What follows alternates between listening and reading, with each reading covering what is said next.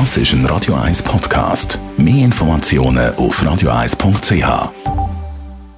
Freundlich sein Sinn macht, vor allem auch, wenn es um Gesundheit geht.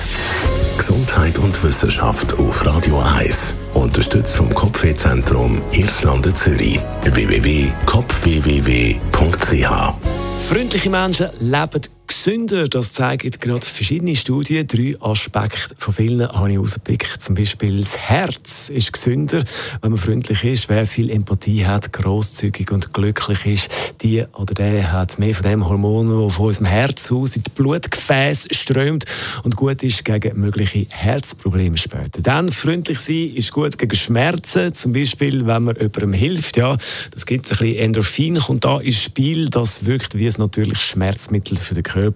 Und freundlich sein gibt auch Energie, also Leute, die anderen helfen.